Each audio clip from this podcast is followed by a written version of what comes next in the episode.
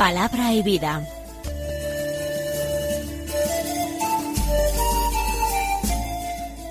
Con el padre Manuel Horta, desde Sevilla.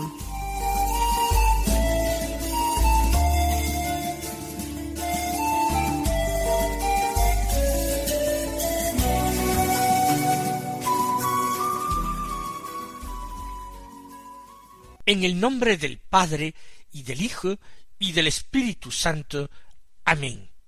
Alabados sean Jesús y María.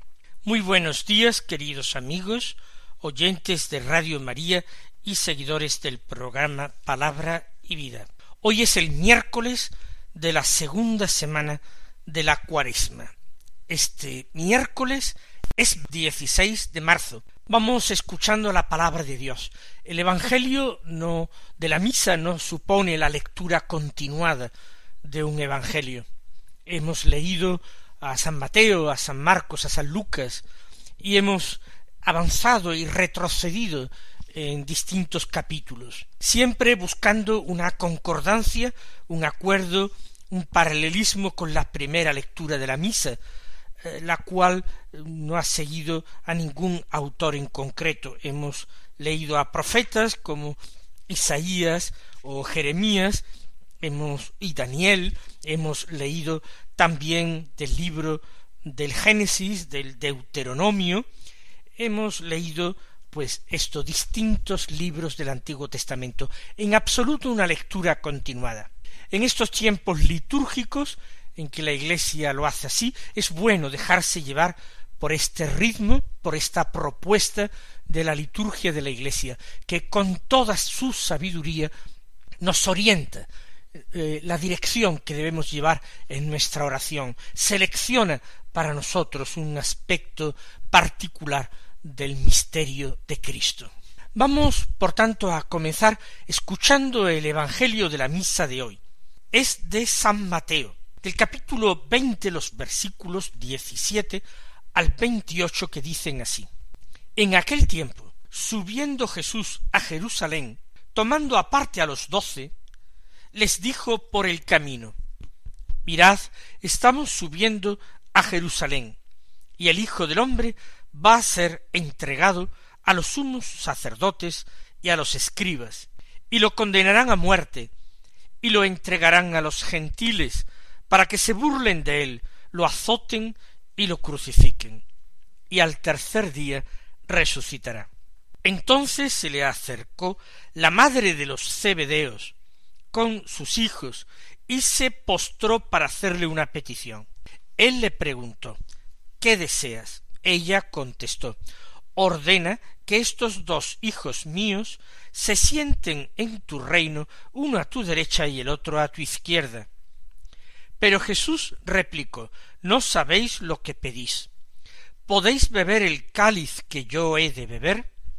Contestaron Podemos. Él les dijo Mi cáliz lo beberéis, pero sentarse a mi derecha o a mi izquierda no me toca a mí concederlo. Es para aquellos para quienes lo tiene reservado mi Padre. Los otros diez, al oír aquello, se indignaron contra los dos hermanos, y llamándolos, Jesús les dijo Sabéis que los jefes de los pueblos los tiranizan y que los grandes los oprimen. No será así entre vosotros. El que quiera ser grande entre vosotros, que sea vuestro servidor, y el que quiera ser primero entre vosotros, que sea vuestro esclavo. Igual que el Hijo del hombre no ha venido a ser servido, sino a servir y a dar su vida en rescate por muchos. El texto del Evangelio que acabamos de escuchar es del capítulo veinte de San Mateo. El de ayer era del capítulo veintitrés. Se dice en el de hoy que estaba subiendo Jesús con sus discípulos a Jerusalén. El capítulo veintiuno, el siguiente, lo inicia San Mateo con el relato de la entrada de Jesús en Jerusalén el día del domingo de Ramos. Así pues, los relatos que hemos escuchado el día anterior, esta polémica de Jesús con los fariseos, se sitúa ya en los días de la última semana de Jesús de la Semana Santa. Mientras que el texto de hoy se sitúa en esa subida definitiva a Jerusalén para sufrir su pasión. El texto habla de subiendo, y yo mismo he dicho subida, porque Jerusalén es una ciudad que está situada a bastantes metros sobre el nivel del mar. Y para llegar a Jerusalén, desde los cuatro puntos cardinales, hay que subir. Bueno, desde el torrente del Cedrón, el monte de los olivos, hay previamente que bajar desde el monte de los olivos hasta el valle del Cedrón y luego subir hasta las puertas de Jerusalén. Dice el texto que Jesús toma aparte a los doce. Esto quiere decir que iban con mucha más gente, con muchos discípulos que eh, no eran del número de los apóstoles. Él toma estrictamente a los doce y les dice por el camino Estamos subiendo a Jerusalén y el Hijo del Hombre va a ser entregado. Recordamos que entre los doce está Judas Iscariote, y que Judas Iscariote inevitablemente en esos momentos ya andaba pensando traicionar al Señor, abandonar el seguimiento y además lucrarse, beneficiarse de esa traición. ¿De qué manera recibiría Judas Iscariote estas palabras? El Hijo del hombre va a ser entregado a los sumos sacerdotes y a los escribas. ¿Le daría esto idea o él ya tenía en mente esta traición entregar a Jesús a sumos sacerdotes y escribas? Seguramente lo segundo, pero él disimula, impávido. ¿Cuántas veces uno, guardando las apariencias, guardando ese aspecto exterior de discípulo, de cristiano, traiciona al Señor, incluso deliberadamente, incluso habiéndolo planeado. Uno quiere hacerlo por, por, por un beneficio. No es quizás porque no se ame al Señor, sino que se le haga demasiado poco. Hay muchas cosas que se aman más que Jesús. Por eso se le traiciona, por eso se le vende. Cada uno de nosotros puede hacer examen de conciencia, descubrirse también Judas Iscariote en algún momento de su vida. Eso sí, pecado de Judas le llevó a la desesperación. A nosotros nuestros propios pecados, por misericordia de Dios, por gracia de Dios, nos han llevado al arrepentimiento, a la contrición, al propósito de enmienda, a la penitencia por ellos. Jesús anuncia por tercera vez su pasión. Comenzó a hacerlo en Cesarea de Filipo, después de que Simón Pedro en nombre de los apóstoles le confesara, le confesara como Mesías, anunció de nuevo Jesús su pasión después de la transfiguración bajando del monte Tabor. Ahora, subiendo a Jerusalén, vuelve a recordarlo. No quiere que esos acontecimientos de la última semana de su vida en la tierra pillara desprevenidos a los apóstoles, les llevara a un escándalo demasiado grande, demasiado fuerte para soportarlo. Él quiere manifestar a sus apóstoles el control que tiene sobre la situación. Él sabe perfectamente lo que va a pasar, controla los acontecimientos y a pesar de todo, libremente sube a Jerusalén como víctima propiciatoria de un sacrificio sacerdotal.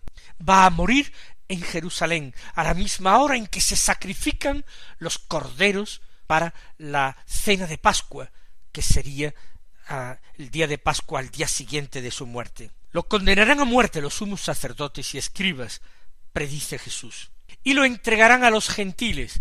Este detalle es importante. Hace más negra, más vergonzosa la traición. Incluso se alían las autoridades de Israel con los paganos para entregar al justo, al esperado y anunciado por la ley y los profetas. Por eso lo entregarán a los gentiles, para que se burlen de él los gentiles, lo azoten y lo crucifiquen. Serán las potencias del mal quien estará detrás de todo esto, quien tomará como instrumentos a los paganos. Pero la fuerza del mal, el demonio, creyendo hacer un daño terrible, creyendo destruir al Hijo de Dios, creyendo ganar la batalla al mismísimo Dios, muerde verdaderamente una roca y pierde los dientes, porque esa presa que es el cordero inocente no es que se les escapa, sino que los aplasta en su resurrección y ascensión al cielo. Después de que Jesús anuncia la pasión con todos esos detalles, los gentiles se burlarán de él, lo azotarán y le crucificarán. Jesús, como en las veces anteriores, anuncia su triunfo, anuncia la resurrección. Al tercer día resucitará. Y nos llama la atención al leerlo, al escucharlo de nuevo, cómo los apóstoles en este punto se cegaron de tal manera, o se olvidaron de este anuncio repetido de resurrección, y vivieron de una forma tan falta de fe y de esperanza la muerte de Jesús. E incluso cuando les llegaban testimonios de que estaba vivo, de que había resucitado, se resistían a aceptarlo.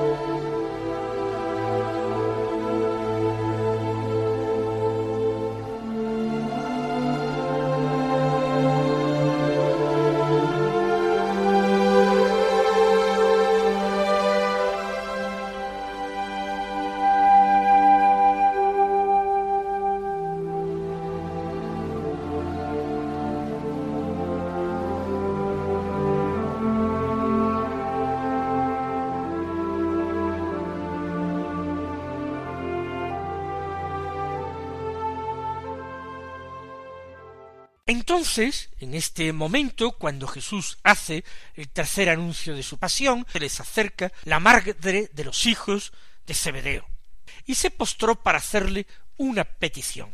Estamos a las puertas casi de Jerusalén. ¿Qué deseas? le pregunta Jesús a aquella mujer. Y ella hace una petición que nosotros escuchamos también en el Evangelio de San Marcos, pero puesta directamente en boca de los dos apóstoles, de Santiago y de Juan.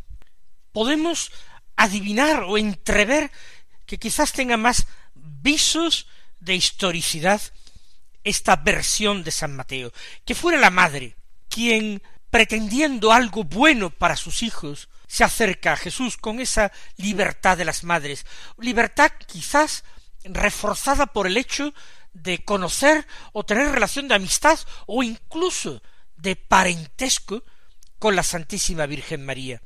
Ella será una de las mujeres que acompañan a María al pie de la cruz y asisten a la sepultura de Jesús.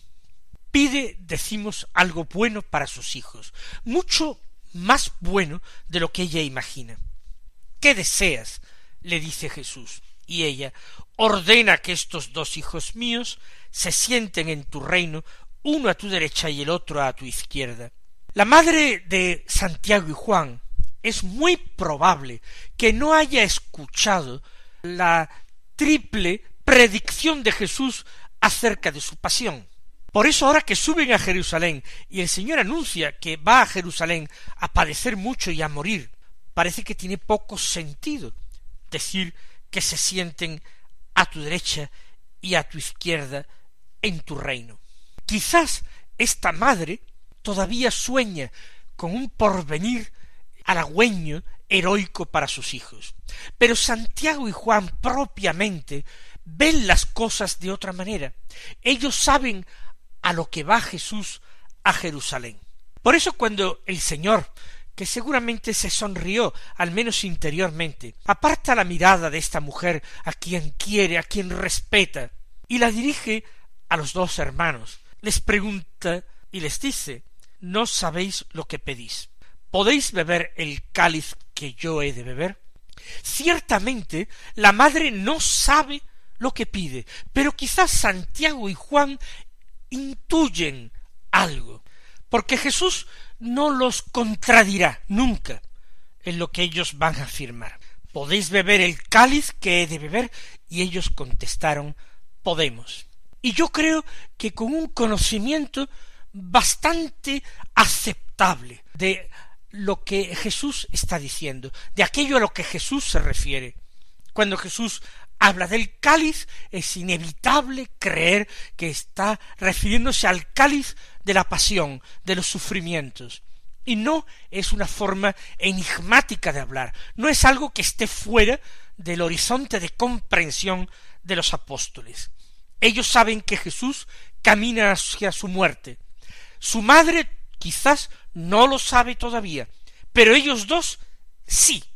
Y cuando responden sí podemos beber el cáliz de tu pasión, él les responde mi cáliz lo beberéis.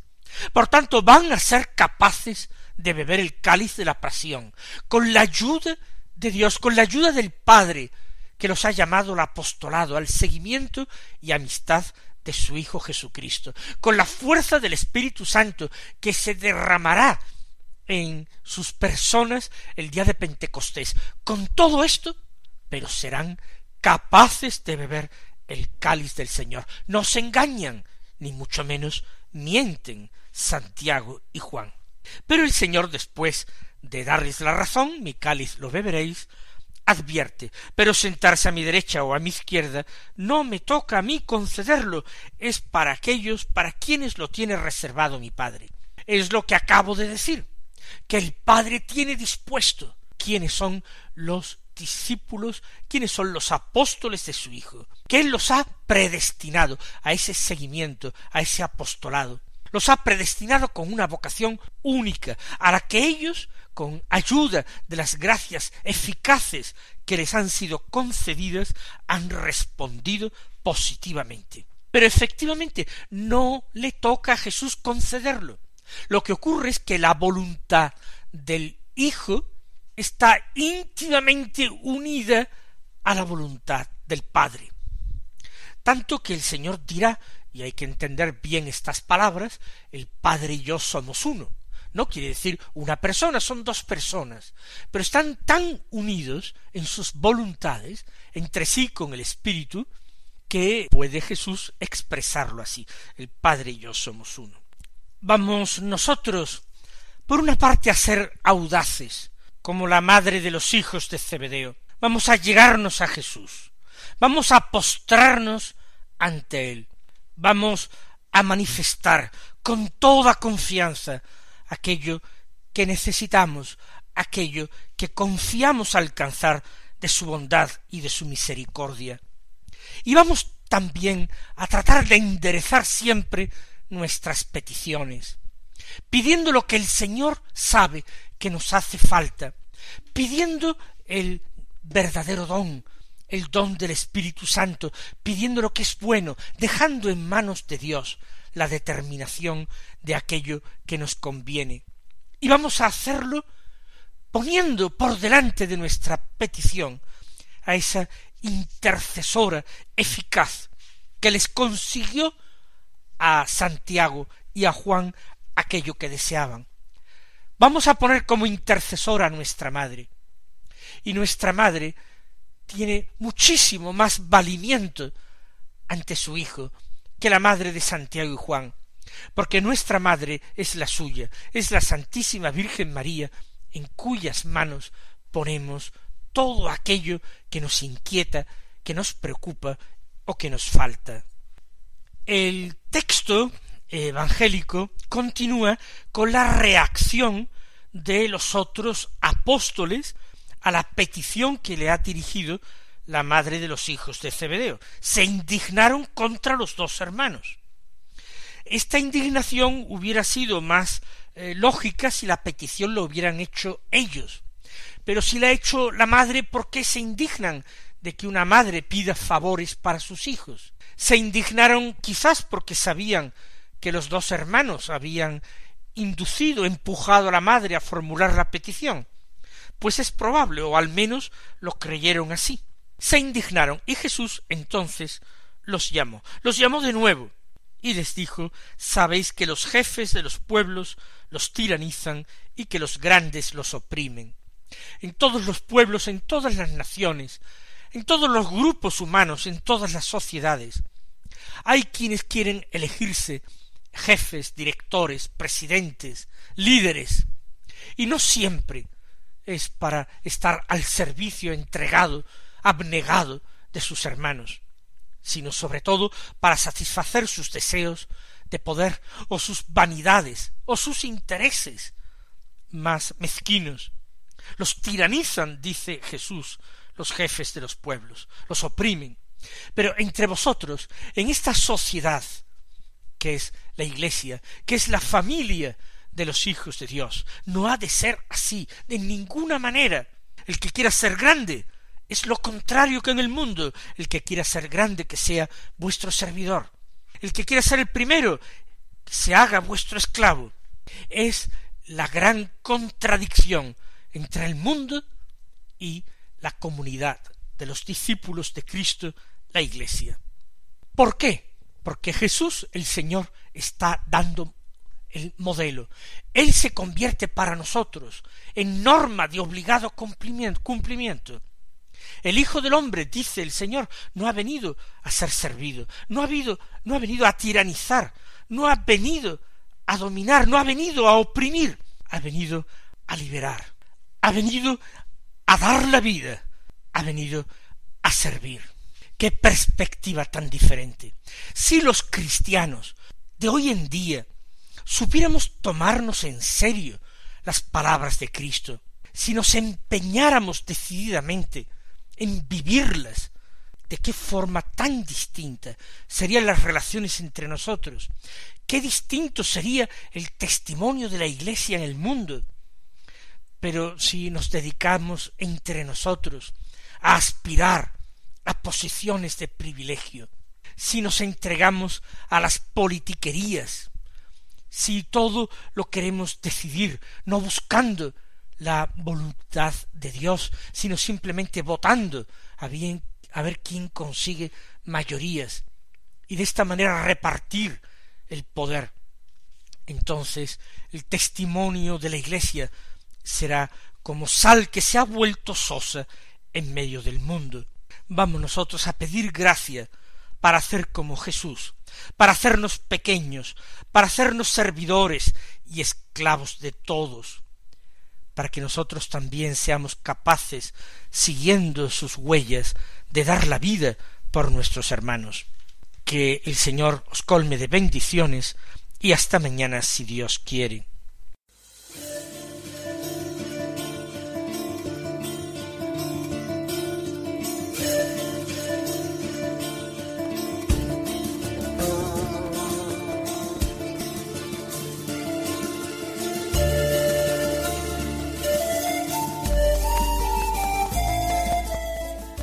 Concluye Palabra y Vida, un programa dirigido desde Sevilla por el Padre Manuel Horta.